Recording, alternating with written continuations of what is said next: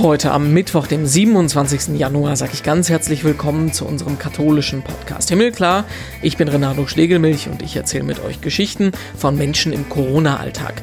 Heute ist das der Jesuitenpater Hans Langendörfer. Papst Franziskus ist zwar jetzt nicht der Mitbruder aus dem Jesuitenorden, aber ein bisschen eben schon, der verschmitzt und lächelt mich fragt, wie ich das wohl alles hinkriege mit den Bischöfen. Ja, und auch wenn er sich nie so wirklich in den Vordergrund gedrängt hat, war er knapp 25 Jahre immer dabei, wenn in der Kirche irgendwas passiert ist. Papstbesuche, Bischofstreffen, Katholikentage. Pater Langendörfer hat bis Anfang Januar das Sekretariat der Deutschen Bischofskonferenz geleitet. Und ich habe ihn am Freitag direkt persönlich in Bonn besucht, mit Abstand natürlich, wo er mit uns über die Höhen und Tiefen dieser Arbeit, dieser Amtszeit gesprochen hat und auch einen Blick in die Zukunft der Kirche wagte. Vorher gucken wir aber noch gemeinsam in die Schlagzeilen. Was hat sich getan in der katholischen Welt? Und da sprechen wir als erstes natürlich über die verschärfte Maskenpflicht, die auch in den Kirchen gilt. Wir wissen dass seit Montag sind in Geschäften und in Bus und Bahn nur noch medizinische Masken erlaubt, also keine Alltagsmasken mehr. Und das gleiche gilt auch für die noch stattfindenden Gottesdienste. Sonst bleibt eigentlich alles beim Alten in den Kirchen. Abstand, Hygiene, Voranmeldung und kein Gesang. Nur andere Masken braucht man also ab jetzt. Es gibt aber leider auch immer wieder Leute, die das nicht hören wollen. Zum Beispiel knapp 100 Menschen in Essen vergangene Woche. Die haben in einem ehemaligen Gebäude einer Freikirche ein unerlaubtes Gebetstreffen veranstaltet. Ohne Masken und Mitgesang. Da ist die Polizei natürlich schnell eingeschritten und hat das ganze Treffen aufgelöst. Immer wieder kommt es zu solchen unerlaubten Gottesdiensten. Man muss aber fairerweise sagen, die großen Kirchen, also die katholische und evangelische Kirche, die verhalten sich da in der Regel vorbildlich. Da passiert sowas eigentlich gar nicht. Ja, dass der Papst gegen Corona geimpft ist, das wissen wir seit vergangener Woche schon. Leider ist das aber nicht das einzige Gesundheitsproblem im Moment. Er hat nämlich ziemliche Rückenschmerzen. Genauer gesagt ist es der Ischias, der das Problem macht, weshalb er kurzfristig diese Woche einige Gottesdienste hat absagen müssen. Das Angelusgebet am vergangenen Sonntag, das geht ja nur 15 Minuten, das hat er dann trotzdem gehalten. Das wird im Moment ja per Livestream aus der Bibliothek des Papstes übertragen. Leider ist es aber auch nicht der erste Ischias-Anfall. Wir erinnern uns, schon um den Neujahrstag musste Franziskus einiges absagen absagen. Da wünschen wir natürlich gute Besserung. Und ich freue mich sehr, dass wir im Podcast heute unterwegs sind. Ich komme mal wieder aus dem Haus in Bonn im Gästehaus der Deutschen Bischofskonferenz auf Einladung von Pater Hans Langendörfer bis Anfang Januar Sekretär der Deutschen Bischofskonferenz. Schönen guten Tag. Herr Stegelmilch, hallo. Jetzt sind es ungefähr zwei Wochen, die Sie im Ruhestand sind. Schon dran gewöhnt? Ja, zwei Wochen ist eine relativ kurze Berichtszeit. Da gibt es noch nicht viel zu sagen, aber es geht mir prima. Ich äh, schreibe viele Briefe und räume auf und das ist äh, gut so. Sie waren knapp 25 Jahre lang Sekretär der Deutschen Bischofskonferenz, also sind immer bei allen wichtigen, interessanten Sachen dabei gewesen, auf allen Fotos. Wenn Sachen kirchlich passiert sind, sind Sie mit drauf.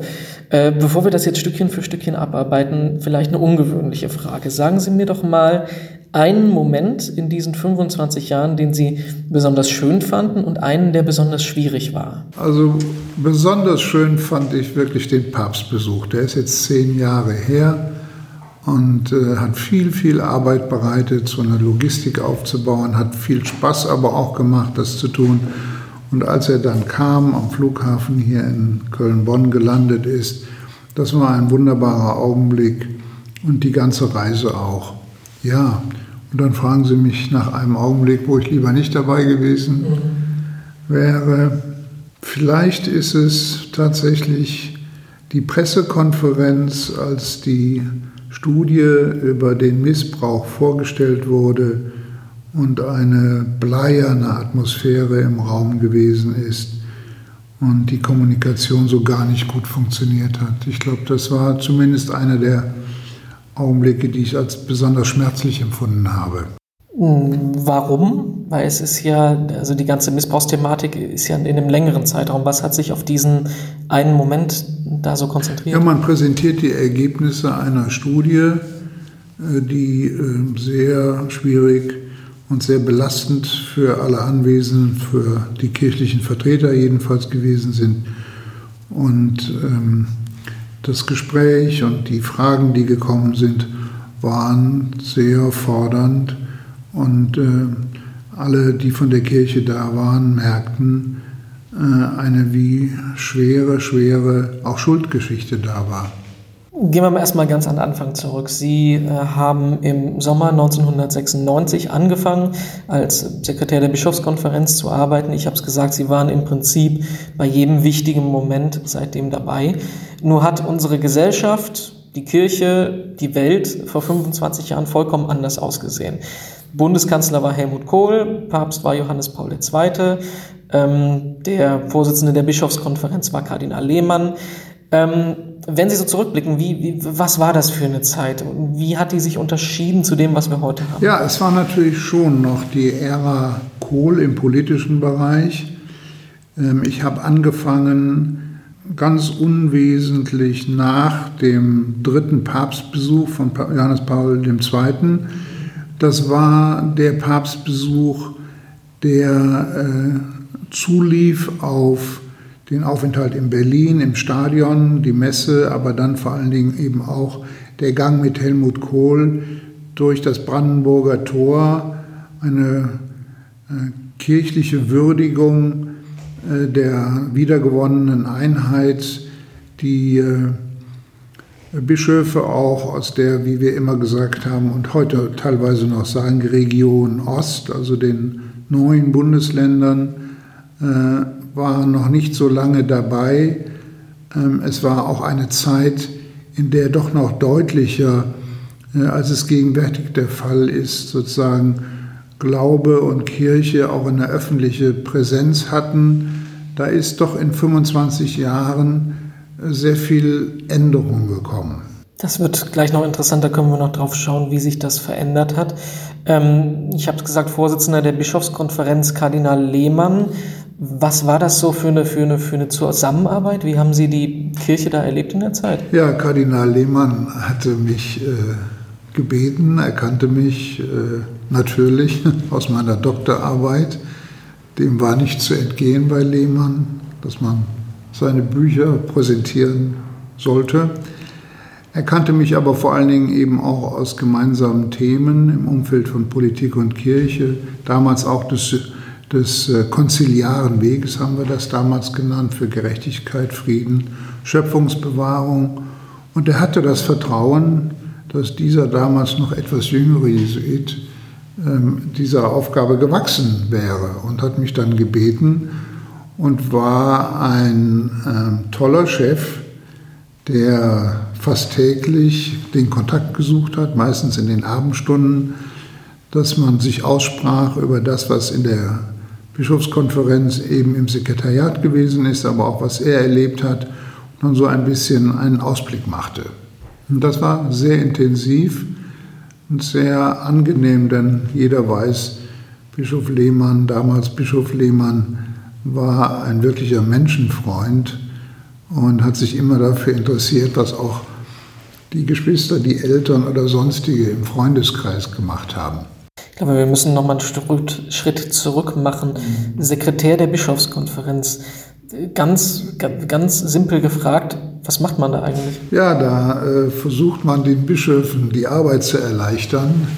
Bischöfe arbeiten ja äh, in der Bischofskonferenz in sogenannten Kommissionen zusammen, die sich von Glaubensfragen hin erstrecken bis zu Migrationsfragen aller Art. Und äh, diese Arbeit so etwas zusammenzuhalten, ist die Aufgabe des Sekretärs, aber eben dann auch insbesondere für den Vorsitzenden der Bischofskonferenz in den Alltagsfragen wie auch in den strategischen Fragen da zu sein, aber dann eben auch im sogenannten Verband der Diözesen Deutschlands, das ist eine Körperschaft des öffentlichen Rechtes hier im Hause, eben die Leitung zu haben. Und damit sind sehr viele juristische, wirtschaftliche Fragen verbunden, äh, organisationelle Fragen, sodass insgesamt doch ein ziemlich großes Paket äh, da zusammenkommt. Jetzt fallen in Ihrer Amtszeit auch drei Pontifikate, Johannes Paul II., Benedikt und Franziskus, denen Sie natürlich in Ihrer Funktion auch dann mehrmals begegnet sind.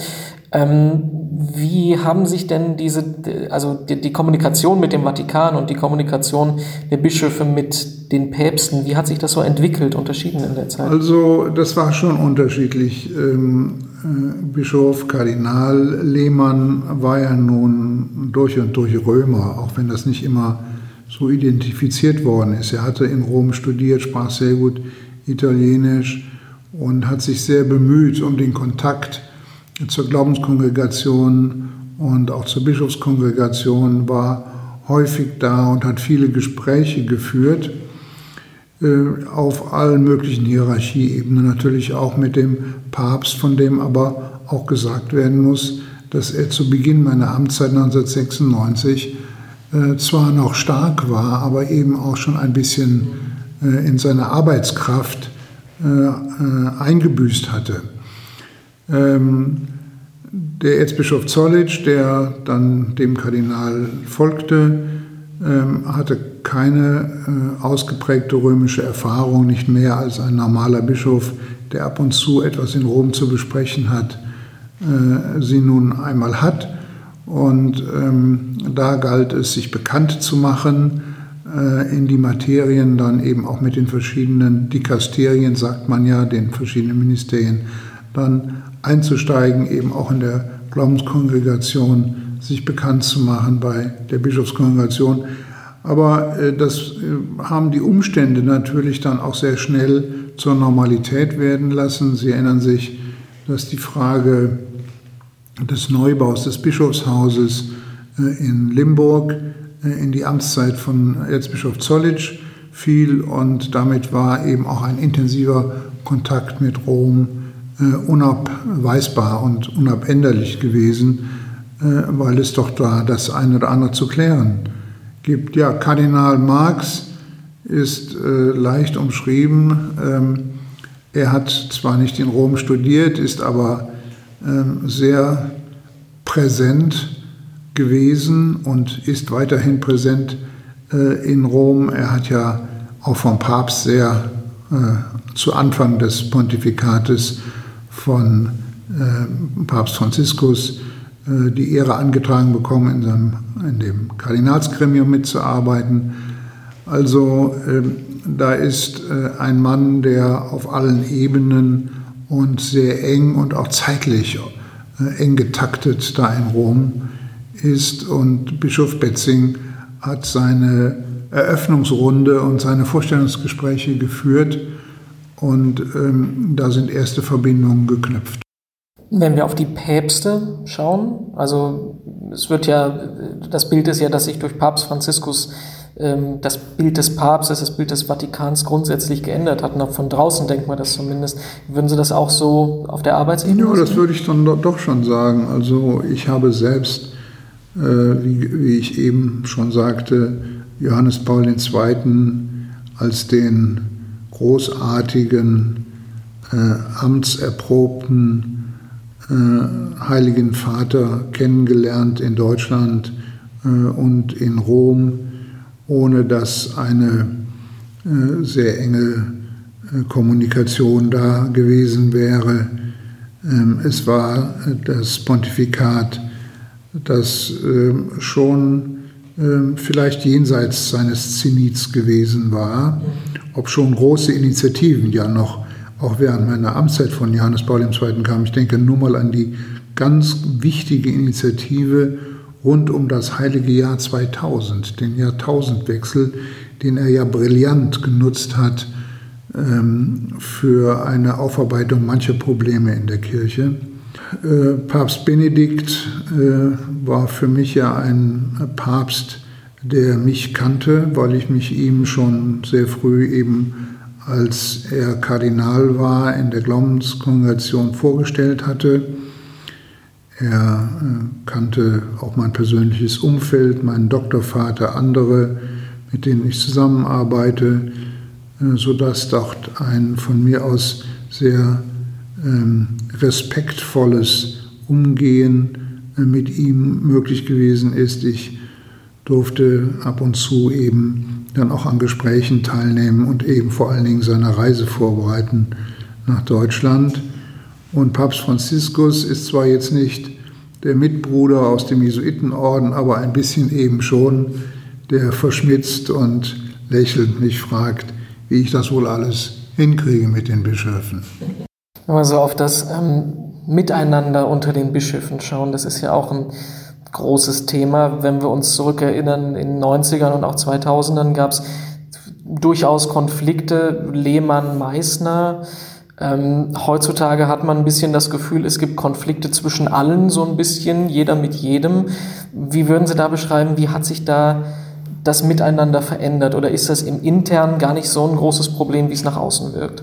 Das mag durchaus sein. Es gibt schon ähm, bemerkenswerte Verschiebungen, die jetzt gar nicht konfliktbeladen sind. Ich nenne mal ein oder zwei, die mir so aufgefallen sind. Im Laufe der zurückliegenden Jahre ähm, hat sich das Miteinander äh, der Kirche sozusagen der alten Bundesrepublik und ähm, der neuen Region Ostsee geändert. Es sind jetzt kaum noch auf Bischofsstühlen ähm, Bischöfe, die aus der Region Ost selber gekommen sind, wie zum Beispiel Bischof Feige in Magdeburg der seine Ausbildung und sein priesterliches und bischöfliches Leben ganz ähm, geprägt sieht äh, von Magdeburg, von seinem Studium in Erfurt und so weiter. Äh, aber in Dresden ist äh, einer, ein Wessi, der sich sehr viel Mühe gibt, ein Verständnis zu wecken und zu transportieren für die spezifischen Probleme Sachsens. Also ich anerkenne das sehr und finde es ganz wunderbar. Ähnlich ist es in Berlin. Ähnlich ist es in Erfurt. Da hat sich also äh, in der Zusammensetzung des Episkopates doch einiges geändert. Und vielleicht ein anderes Beispiel. Als ich angefangen habe, waren noch äh, präsent all die Ordinarien zumindest, die auch die äh, gemeinsame Synode der Bistümer in der Bundesrepublik Deutschland 72 bis 75 mitgemacht haben, die also einen bei allen Unterschieden und positionellen Verschiedenheiten doch ein, eine gemeinsame Erfahrung dieses kirchlichen Ereignisses äh, hatten, äh, gemeinsam versucht hatten, in der Synode eben das Zweite Vatikanische Konzil in Deutschland fruchtbar werden zu lassen, diese innere Verbindung, die übrigens dann natürlich auch in das Zentralkomitee der deutschen Katholiken rüberreichte, ist heute naturgemäß nicht mehr so da, sondern es sind individuell geprägte Lebensläufe, die äh, im Einzelfall, weil man im selben Bistum ist oder zusammen studiert hat, auch zusammenbringen, aber nicht mehr in der Qualität, wie ich es gerade beschrieben habe. Ja, die Streitlinien ähm, vielleicht ist es tatsächlich so, äh, dass von außen äh, eingeschätzt wird, ähm, hier ist, es, hier ist eine Gruppe, äh, die in sich bitter zerstritten ist. So ist es natürlich nicht. Es gibt klar pointierte unterschiedliche Positionen, die auch sich aneinander reiben immer wieder. Ähm, vielleicht gibt es auch heutzutage eher eine Situation, wo man gar nicht mehr weiß, wie man eigentlich Brücken bauen soll, weil es nicht ein klares Hin oder Her gibt. Ähm, aber dass der deutsche Episkopat nun so gar nichts sich gegenseitig zu sagen habe, das ist wirklich ein Märchen, mit dem man aufräumen sollte. Das heißt, so unterschiedlich die Standpunkte sind, man bleibt trotzdem noch im Gespräch und ist kooperationsbereit? Ja, das würde ich also klar sagen weiß schon ziemlich genau, wer gerne mit wem telefoniert und mit, welchem, mit wem er nicht so gerne telefoniert. Und wo man äh, auch nicht so böse ist, wenn man ihn jetzt nicht unbedingt wieder sieht. Aber das ist, glaube ich, menschlich und normal. Haben Sie da eigentlich mal äh, auch so als Vermittler arbeiten müssen oder halten Sie sich da komplett zurück? Nein, das gehört natürlich schon dazu, wenn es äh, positionelle Verschiedenheiten gibt. Es muss ja dann immer auch wieder mal gesehen werden, dass die Bischofskonferenz ähm, die ja nun auch unter einer Handlungserwartung steht, zusammenfindet und dass man äh, Kompromisslinien entwickelt, wo dann, das ist ja der Sinn eines Kompromisses, nicht alles verwirklicht wird, was man gerne sehen würde, aber eben doch ein bisschen und jeder bewegt sich. Und das gehört schon auch zur Aufgabe des Sekretärs, so etwas auszuloten. Und deswegen habe ich mich jedenfalls immer bemüht, mit allen reden zu können und mit allen telefonieren zu können äh, und da keine äh, Ausnahmen und äh, Lagerbildungen mir zu gestatten. Das hat ziemlich gut funktioniert. Sie haben gerade am Anfang angesprochen, so einer der schwersten Momente oder der unangenehmsten Momente war die Vorstellung der MHG-Studie im Herbst 2018. Im Normal auf den ganzen schwierigen Komplex der Missbrauchsaufarbeitung und Prävention schauen. Das Problem ist ja da nicht erst in die Welt getreten. Wir hatten ähm, 2010 schon mal die erste Welle von Berichterstattung, die durch Pater Klaus Mertes äh, mit äh, dem Kollegen in Berlin ins Rollen gebracht wurde. Auch vorher wusste man schon, dass in anderen Ländern ähm, das große Probleme gibt, sprich Irland, sprich USA. Ähm, inwiefern hat sich denn in Ihren 24, 25 Jahren der Umgang und auch das Problembewusstsein geändert? Also Sie haben völlig recht. Ähm, sexueller Missbrauch durch den Klerus ist ein Thema, das es irgendwie immer schon gegeben haben mag, aber das schon in den 2000er Jahren ja nach vorne kam. Ich entsinne mich an erste Überlegungen äh, in der Bischofskonferenz. Ähm, der damalige Weihbischof von Fulda wurde gebeten, ähm, mal etwas zu Papier zu bringen, wie man äh, auf Missbrauchsvorfälle reagieren sollte kirchlicherseits. Kardinal Lehmann hat die Nähe eben dann auch gerade zu Wissenschaftlern gesucht, die ihn regelmäßig hier in unserem Gästehaus auch beraten haben. Aber das alles war nicht von der Intensität äh, und äh, wie es dann hinterher ab 2010 wurde. Es war zwar ein eigenes Problem, aber eher äh, hatte man den Eindruck, dass man da ganz anders und äh, sehr, sehr viel weniger als andere Länder, Sie nannten Irland und die USA, betroffen wäre. Und das war eine Illusion, die dann äh, mit einem Riss plötzlich äh, zu Ende gegangen ist, die nicht mehr haltbar gewesen ist, eben in den Jahren 2010, 2011.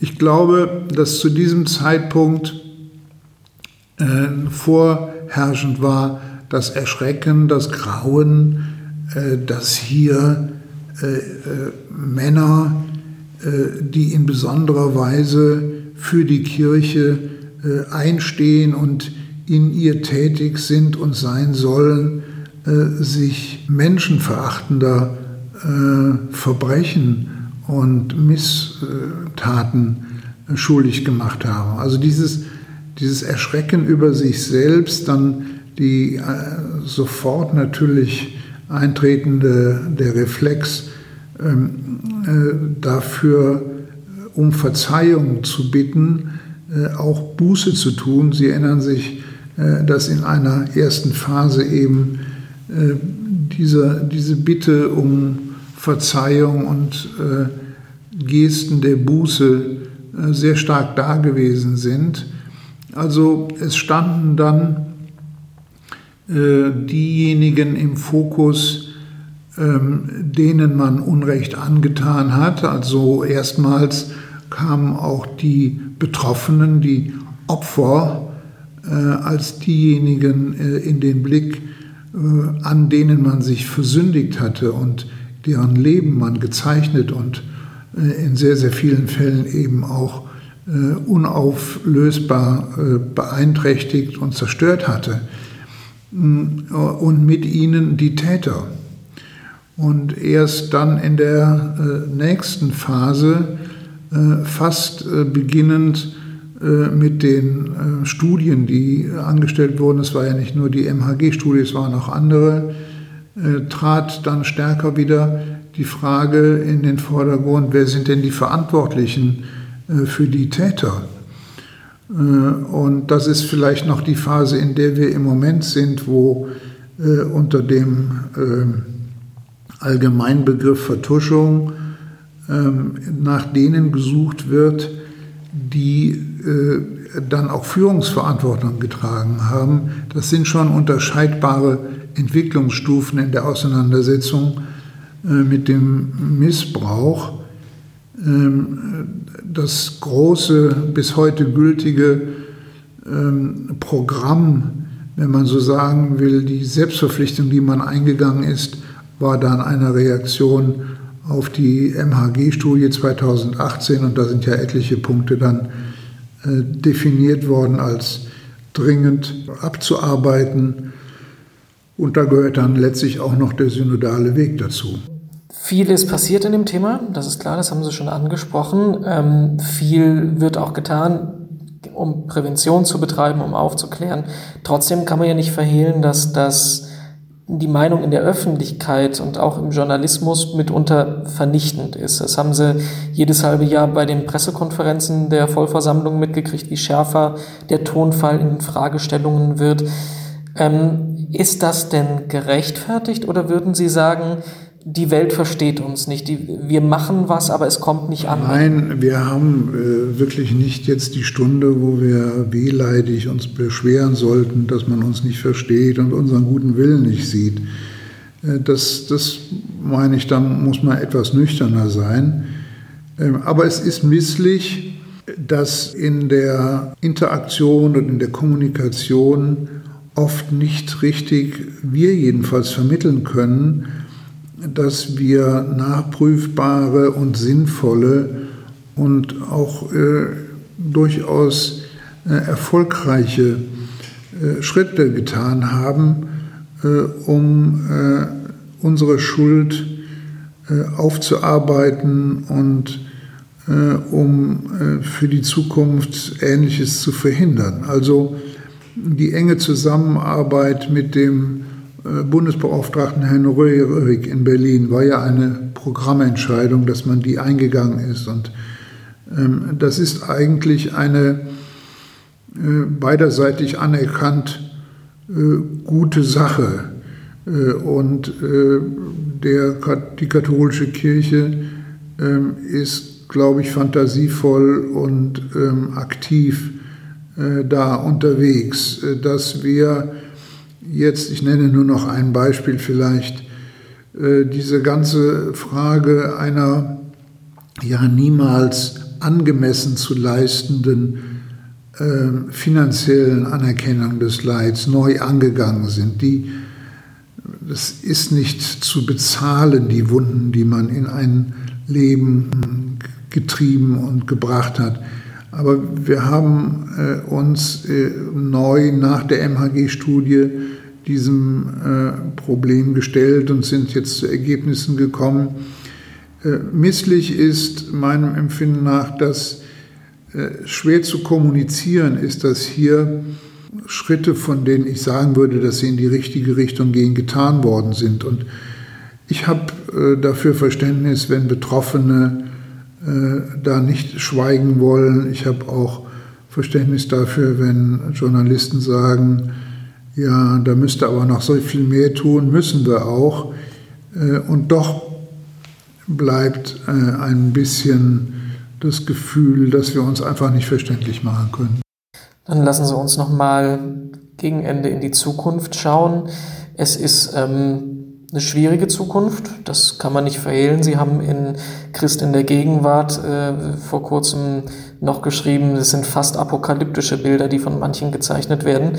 Bischof Betzing sagt als Vorsitzender der Bischofskonferenz, dass er das Ende der Volkskirche schon gekommen sieht. Zudem haben wir noch die Herausforderungen durch Pandemie und alles andere, was kommt. Äh, wie, was, was, wie, wie kann man sich da die Hoffnung behalten? Also was, was sehen Sie ja, Positives in dem Kontext? Ich muss ganz ehrlich sagen, da irgendwann wird man natürlich auch fromm und sagt, ja, der liebe Gott ähm, hat uns gesandt. Äh, wir sollen etwas sehr, sehr Schönes in dieser Welt bezeugen, nämlich den Glauben und die Hoffnung, äh, die sich auf Jesus Christus stützt und eine Zukunft für alle erschließt äh, und dass wir in diesen Dienst genommen sind und uns da auch sicher sein dürfen, gewiss sein dürfen, dass Christus bei uns ist, das ist natürlich die Quelle der Hoffnung. Äh, und die ist nochmal etwas größer äh, äh, als äußere Faktoren quantitativer oder qualitativer Art. Gleichwohl stimmt es, dass die Kirche in ihrer auch noch zu Beginn meiner Amtszeit vorherrschenden Art nicht mehr da ist. Die Zahlen äh, sprechen da schon dagegen, dass alles noch so sei wie immer und vieles andere auch, äh, weil wir in einem jetzt doch sehr ausgeprägten Pluralismus religiöser Art leben, äh, die äh, anderen religiösen Orientierungen äh, auch da sind. Ich glaube, dass wir uns darauf werden einstellen können. Dazu bedarf es viel Suchens und auch vieler Experimente äh, in den Bereichen, wie man Menschen erreichen und ansprechen kann. Da müssen noch neue Sprachspiele äh, äh, erlernt werden, neue Kommunikationswege beschritten werden. Ähm, da muss die Kirche auch weiterhin klare Wert ähm, vertreten. Ich nenne mal den Lebensschutz hier als ein Beispiel äh, von äußerster Wichtigkeit. Ähm, aber das werden wir schaffen. Da sind so viele Menschen, die gerne mittun und deren Kräfte noch gar nicht richtig zum Einsatz kommen konnten, äh, dass mir da nicht bange ist. Ja, das war unser Podcast-Gespräch heute mit Pater Hans Langendörfer. Gibt es übrigens auch als Artikel zum Lesen auf katholisch.de und auf domradio.de. Auf unserer Seite himmelklar.de gibt es alle Folgen unseres Podcasts zum Anhören. 77 sind es in dieser Woche. Und mehr von uns gibt es natürlich auch auf Facebook, Twitter und Instagram. Mich gibt es überall als Renado Joachim. Und nächste Woche sind wir dann wieder da im Podcast. Dann ist Katharina Geiger am Mikrofon. Bis dahin, alles Gute, eine schöne Woche und auf bald.